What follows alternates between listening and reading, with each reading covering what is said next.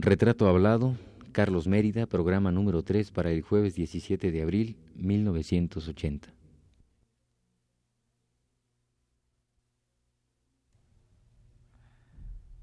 Radio UNAM presenta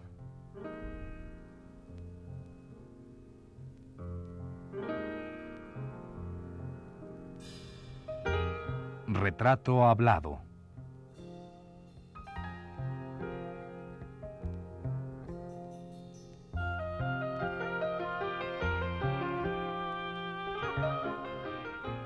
Un reportaje a cargo de Elvira García.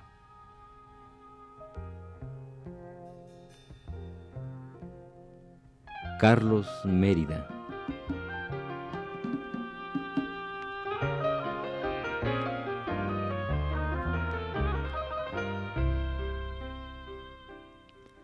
Caso excepcional del arte de todos los tiempos lo es don Carlos Mérida, quien a través de su pintura supo ser, desde los albores de la década de los años 30, un visionario, un profeta del devenir del arte contemporáneo y un sutilísimo creador o figurador de mundos del absoluto, en donde la perfección de lo geométrico, aunado al pensamiento mágico y con sus consideraciones teóricas respecto a que la plástica debe ser forma directa de la comunicación y no simple medio de ella, además de su aportación respecto a que los cuerpos geométricos, una vez que son reinventados por el individuo, deben pasar a ser, más que divertimento de la ciencia exacta por excelencia, formas para la transmisión de ideas, mediante el proceso rígido, la valoración de entidades y, posteriormente, las grandes conclusiones sobre la vitalidad del recurso y la grandeza de la poesía.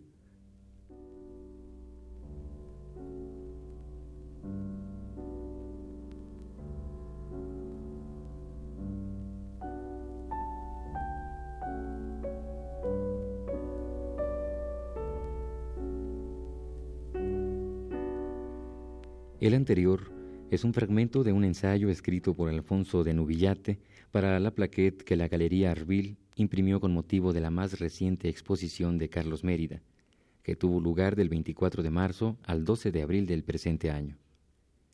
Es este el texto más actual escrito acerca de la obra de Mérida, motivo por el cual, en el transcurso de este programa, iremos dando lectura a algunos de sus párrafos. Paralelamente, dejaremos que Carlos Mérida continúe la reconstrucción de sus años vividos en París, que nos hable de Modigliani, de Van Dongen y otros maestros que le enriquecieron su horizonte artístico.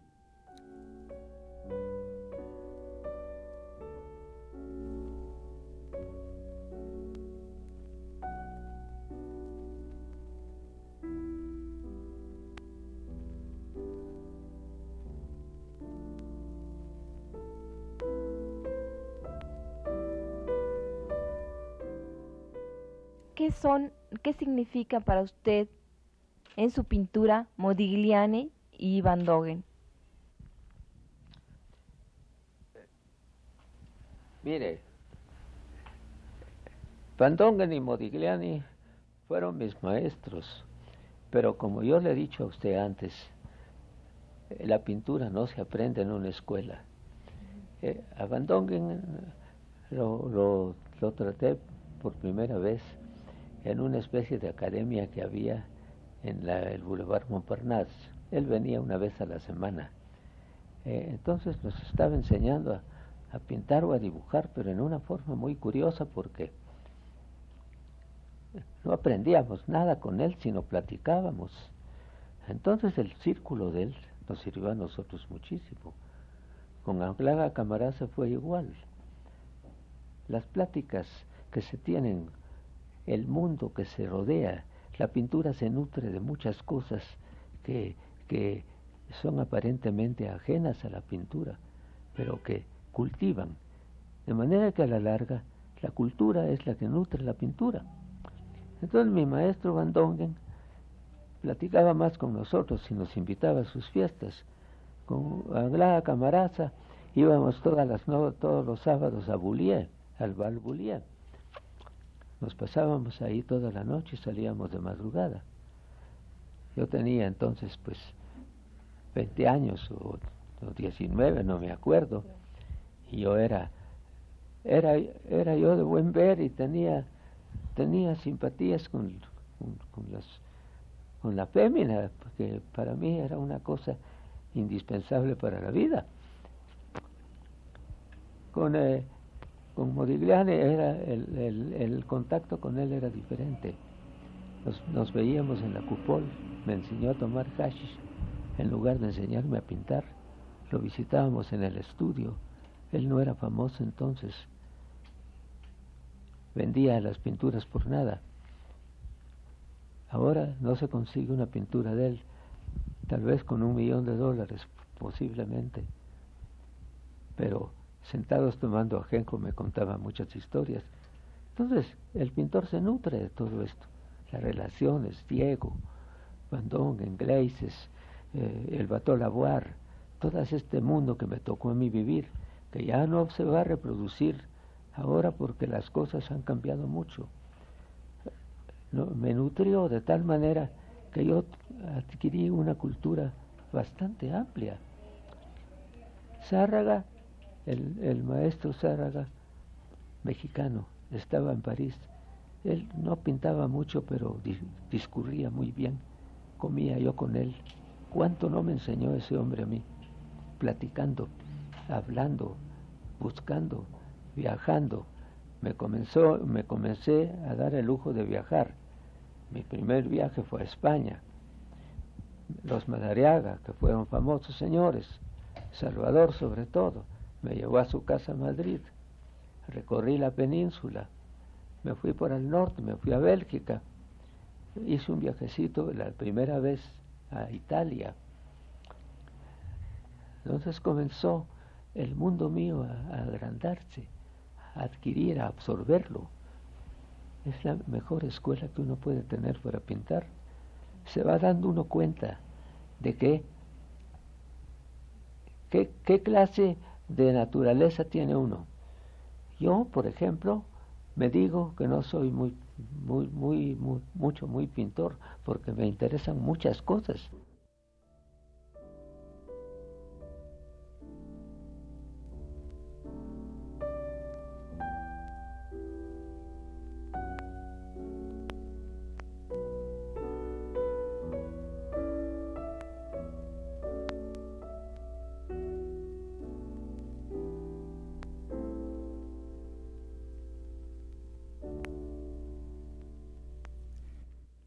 Según señala Nubillate en el ensayo mencionado, en esa primera estancia en París, Carlos Mérida hace una producción pictórica que posee todas las influencias inmediatas, especialmente de Camarasa y de Van Dongen. Aunque ya existan la determinación de los planos, las grandes áreas cromáticas y la tendencia a la síntesis, que obviamente eran las repercusiones que llegaban a Francia de los logros de artistas tan destacados como Tatlin y Malevich los padres del abstracto constructivo y de la solución en síntesis del medio que los rodeaba en base a la plasmación de los paralelogramos rojos, por ejemplo, en medio o centrados en superficies monocromas.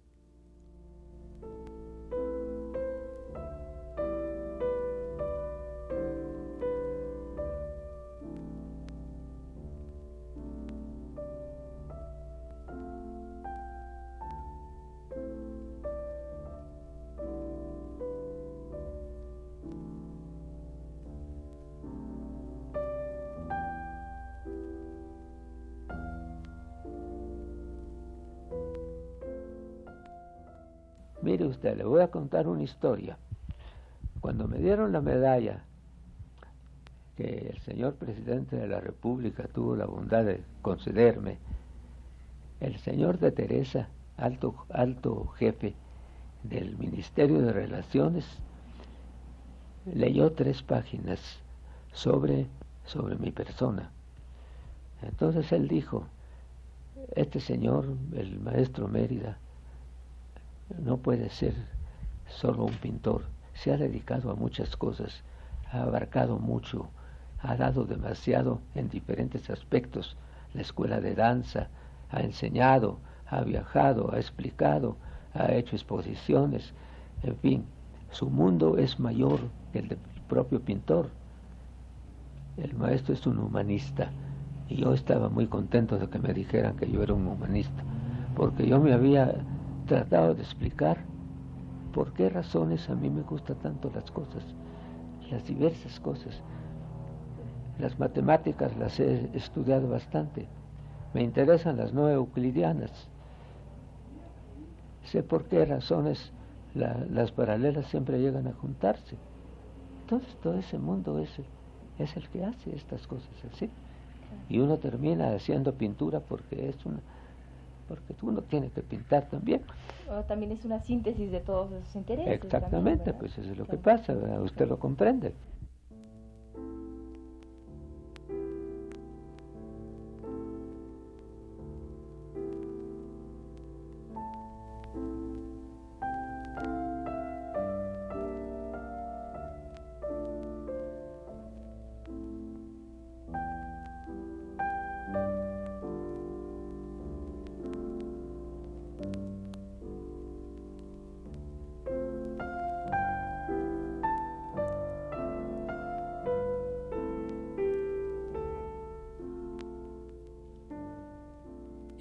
1914, continúa Nubillate, después de que Mérida había convivido con los cubistas, especialmente con Picasso, Braque, Gris, Diego Rivera y González, vuelve a su tierra y ahí, con el escultor Yela Gunther, inicia la corriente indigenista.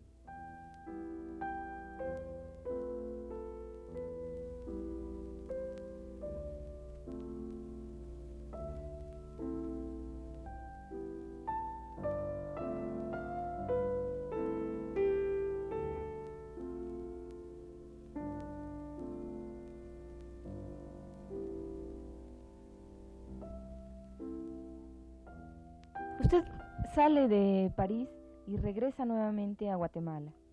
Entonces, yo lo que quiero preguntarle es si, si el regreso a Guatemala y la estancia anterior en París le hacen revalorar su, a su patria, revalorar sus, eh, sus, sus, raíces, su, su origen. Mi, mi, primera impresión cuando volví a Guatemala después de París, cuando nos sacó la guerra primera, entonces yo me di cuenta, pensaba yo, ¿por qué América no podría tener una pintura propia en lugar de ser un simple imitador de lo que se hace en París, de lo que se hace en Europa? Entonces me comenzó a fascinar el folclore guatemalteco. Yo llegué a descubrir América, no la conocía. Saber mis raíces, saber que era Tikal, saber que era Chichen Itza, en, encantarme con los, con los trajes de los indígenas, con la música indígena, con, con la, misma vida. Entonces dije, con esto se puede hacer un arte, una, una base de un arte que compita con el, el, arte europeo, pero que no lo copie. Entonces la cultura que yo traía de allá me sirvió para encontrar que mis raíces eran esas y que yo podía hacer unas cosas. Pero e, era muy superficial lo primero que yo logré hacer. Es decir, era no tenía no tenía fondo fondo el fondo que se necesita de la buena pintura. Era era era decorativo. Cuando yo llegué a México en el año 19, traje pinturas de ese periodo. Entonces las exhibí aquí por medio del, del maestro Ramos Martínez en la academia. Entonces aquí no había nada tampoco, estaban en plena revolución. Entonces causaron mucha sensación las pinturas que yo traía. De ahí parte que me hayan conocido, de que yo haya evolucionado, de que yo haya participado en el movimiento moralístico. Esas cosas. Después yo me di cuenta de que la pintura era superficial, pero me había impresionado el regreso, el encuentro, es decir, yo soy de aquí, soy americano. Decir, yo cómo no me he dado cuenta antes de esto, hasta que establece uno las diferencias entre lo que es Europa y lo que es América. Sí, sí, y eso le pasó a muchísimos otros pintores también, a Diego Rivera también, a, muchas gentes, ¿no? Venimos a encontrarnos a nuestro propio país, entonces tenemos que desarrollar algo que es de acá. Es lo que está pasando conmigo. La raíz mía no se pierde. En todas partes sale. Usted, usted ve una pintura mía sin mi firma y dice, ese es el maestro Mérida. es, la marca del zorro, es mi, mi signo. Lo llevo en las manos, adentro.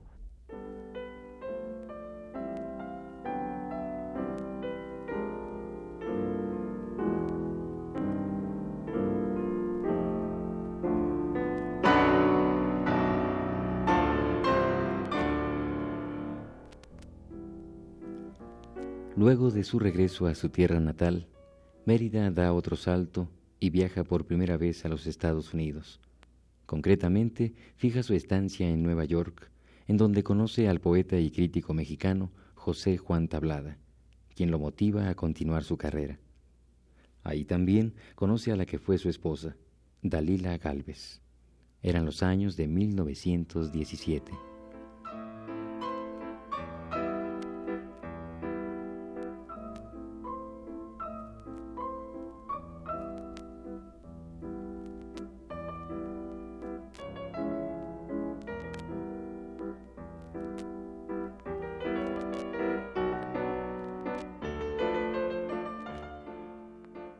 En 1917 usted viaja a Nueva York. Es también la primera vez que exhibe, es la primera vez que usted viaja a Nueva York, es en 17. Es también la primera vez que exhibe, que exhibe eh, ya muy formalmente su obra pictórica. comencé a exhibirla eh, ya un poquito transfigurada porque yo hice otro viaje a Europa y allá me di cuenta de cuáles eran los fenómenos eh, intrínsecos plásticos es decir, la transformación de una idea, de una idea visible en una idea innata adentro, desarrollar esas cosas en forma pictórica. Entonces comencé a transformar mi pintura en un poco abstracto, es decir, sin que se perdiese, no por proponérmelo, sino porque no se perdía el sentido, pero sí se transformaba en elementos pictóricos, plásticos, que no tenía mi primera pintura. Mi primera pintura era decorativa, la segunda ya tenía profundidad, tenía espacio, tenía fondo, era más aérea, más, más eh, espiritual. La pintura se volvió de un abstraccionismo que, que, ya tocaba los, los, lindes de la buena pintura. No había perdido la raíz. Sí, que eso era más. Y estando en Nueva York, usted conoce, digamos, una tercera parte de, de una forma de vida, de un origen, de una raíz distinta. Usted había conocido Europa, había conocido a su regreso, reconoce su origen maya, reconoce Guatemala, y la tercera parte es conocer Nueva York, que es, la otra cara de... decir, no Nueva York nada más, sino de toda la sociedad norteamericana. Es una, es una es una condensación. Nueva York es una ciudad cosmopolita. Eh, propiamente, lo menos que hay ahí son americanos. Casi no existen, porque todos son neoyorquinos. Tienen ese, ese sabor multilateral que tienen las gentes que ya viven en un mundo que ni es de, de ellos, pero que es de ellos. Todavía viajé mucho por los Estados Unidos, entonces pude establecer las diferencias. Por ejemplo, un tejano es un tejano y usted lo conoce, pero un neoyorquino no, es muy difícil. Es la, condensación del mundo. Es, es una ciudad cíclope y multi, multi, de múltiples facetas. Entonces el que vive ahí conoce todo. Entonces, usted va a Nueva York, es, como si, si estuviese en Europa o que si estuviese en América, de todo. Es una ciudad cosmopolita. Eh, si se puede decir. No hay más que una en la vida. Esa. Nada más.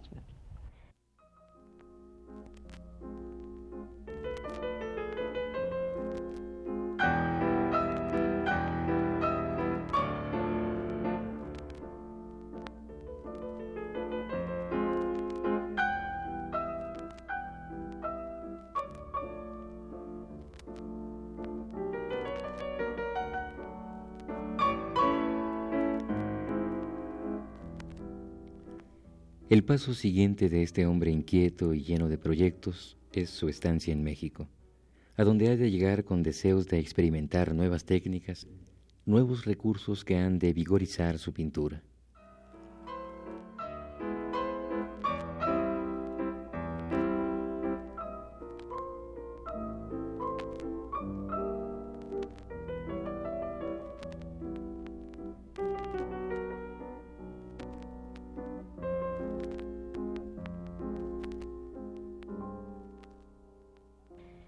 28 años, ya casado, viene usted a México. ¿Sentía ya...? yo vine a México a los, eh, a los 28 años, me casé, sí. ¿Y, se había casado usted en Nueva York? ¿O se casó aquí en México? Mire, yo tuve una dificultad con, con la señora, mi suegra. Le dije que quería casarme con su hija. Ella me dijo que no me la daba porque yo era nada más que un pintamonas que no la podía mantener. Pintor de la brocha gorda, me dijo. Le dije, sí señora, yo, lo, yo la voy a mantener. Le pregunté a, a, la, niña, mi, mi, que iba a ser mi esposa, que si se quería venir conmigo a México. Me dijo, vámonos a México. Fuimos al registro civil, nos casaron ahí y en la tarde cogimos camino para México. De manera que no hubo vestido blanco, no hubo azahares, no hubo nada, pero teníamos lo esencial, había amor, y eso vale por todo. Así llegamos a México. Entramos aquí y ya le conté antes que hicimos 25 días para llegar a la capital. Sí. ¿Qué significa México en su carrera de pintor? Desde, desde su llegada, hace 50, 50 años. Después, después de recorrer el mundo, como lo he hecho yo, y lo, lo seguí recorriendo mientras estuve aquí, yo me aclimaté de momento porque ya yo lo conocía. Entonces, cuando yo contesté el, el, el, pequeño discurso que me hizo el señor de Teresa cuando me entregaron mi condecoración, se resumía, se resumía en estas tres palabras. Me preguntaron por qué, le, por qué está usted aquí, por qué le gusta. Yo le dije, porque aquí encontré paz, encontré libertad y encontré amor. Ahí, está condensada toda la relación que yo tengo con México. Encontrando amor es mi país. Yo soy mexicano por, por, por, por naturaleza. Es decir, yo ya me metí en el mundo. Pero si usted va a Guatemala, poquitito de diferencia, pero es la misma cosa. Un río que no lleva agua es el que nos divide. Sí. Sí, Ah, según tengo entendido, y usted, si no es así, usted me puede corregir, usted es de los primeros pintores que, que empieza en México a, a realizar la pintura abstracta en México. Exactamente, mire, yo hacía, yo hacía folclorismo, aquí se hacía pintura política. Entonces, nos hemos dado cuenta de que estamos quitándole la esencia a la pintura.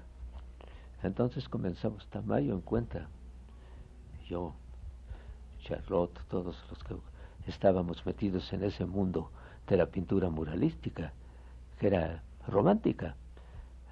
Entonces la pintura estaba falseándose. Entonces nos dimos cuenta de que había que darle la vuelta. Entonces comenzamos a hacer lo que se llama abstracto, porque lo que se llama abstracto no es sino tomar la esencia de las cosas para poder hacer pintura. Entonces la pintura es, son las cosas, pero ya se diferencian. ¿Entiende? Usted pinta dos manzanas, pero ya no son dos manzanas. Ya es un, es un elemento plástico. Y el gozo debe provenir de aquí. Entonces hay pintura negra, azul, oscura, realista. No se puede. Eh, hay pintura, por ejemplo, eh, eh, etérea hay pintura de, diferentes aspectos, pero las esencias quedan siempre. Y le llaman abstracta porque de alguna manera hay que llamarla. No tiene remedio. A partir de su llegada en y en 1922, usted trabaja con Rivera y se, se adhiere al movimiento muralista mexicano. Pues estoy contando de eso. Sí. ¿Qué encuentra usted en el mural si antes había hecho obra de caballete? Usted comienza a hacer mural en México. El mural, mire, eh, eh, el mural se hace, eh, es más, es decir, para la vista de todos. Nosotros trabajamos para volver el mural integrado a la plástica, a la arquitectura. Entonces, todo el mundo lo puede ver. Es para gozo común, para gozo público. En cambio, la pintura de caballete va a parar a los museos o va a parar a los coleccionistas. Entonces no la ve todo el público. Incluso un museo. Hay que llevar a la gente para que la vea. Pero si está en un parque, todo el mundo la ve. O en un edificio público en donde tienen que entrar todos los, todos los que quieran o los que alguien o los que vayan a algo a hacer allá. Usted... Es por eso que hicimos el multifamiliar Juárez. Ahí hicimos pintura que estuviera aplicada, que estuviera integrada a la arquitectura. Y logramos hacer 3.000 metros cuadrados en veintitantos edificios que, que, forman el conglomerado de esa unidad habitacional. ¿Qué fue la primera que se hizo en La México? primera, la primera intención que se hizo. Ay, Dios. Usted hace rato decía que cuando llegó a México se hacía una pintura política. Eh, Yo quiero preguntarle a usted, ¿el mural no es una pintura política, eminentemente política? ¿Tiene un sentido social, Eh, político? Pues si usted quiere la palabra, pues la, la podemos tener. La pintura se hace porque la pintura tiene su propia política, política educacional, política emo- emotiva, política de, de muchos aspectos. Pero la pintura que se hacía con tema político, es, esa no es política de la pintura, sino ya, lleva un- un, una idea prevista de antemano de que debe decir algo en favor de una política que se está haciendo, ya sea política comunista, política realista, política de las derechas, de las izquierdas o de lo que sea. ¿verdad? La pintura buena lleva su, su política. Eso es lo que pasa. La- nosotros hacemos la política de la pintura, pero no hacemos pintura política. ¿Usted no es está en diferente. favor de la pintura política? Eso, eso no puede ser, por eso, por eso acabó, por eso eh, terminó el, el juego este que se hizo durante el término de la Revolución Mexicana. Había que hacer algo. Vasconcelos decía, hagan pintura para el pueblo. Entonces, éramos, éramos un grupo de todas las calidades y de todas las conciencias y de todas las religiones. Charlot, por ejemplo, era un gran católico. Siqueiros era comunista. Yo no tenía ni una cosa ni otra. Entonces formábamos un grupo para explicar aquello y lo explicábamos a nuestro modo. Lo que Vasconcelos quería, hacer una pintura pública, pintar. Dijo, pinten las paredes. Y ahí vamos a pintar las paredes. ¿Qué pared te gusta? Decía, pues esa, pues pinta ahí lo que quieras. Así era la cosa.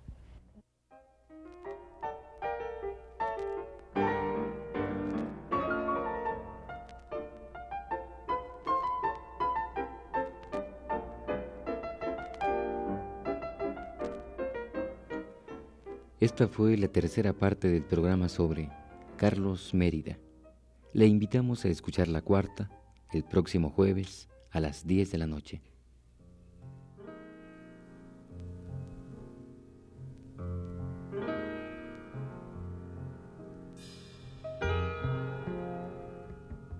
Radio UNAM presentó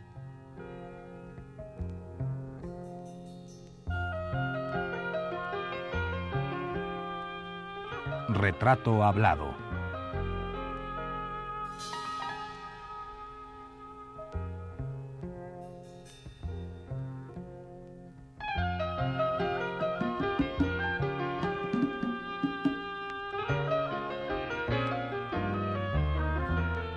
Un reportaje a cargo de Elvira García.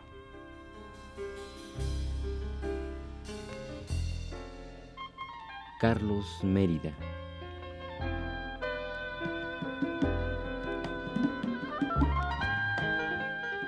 Conducción técnica a cargo de Pedro Bermúdez en la voz de Fernando Betancourt.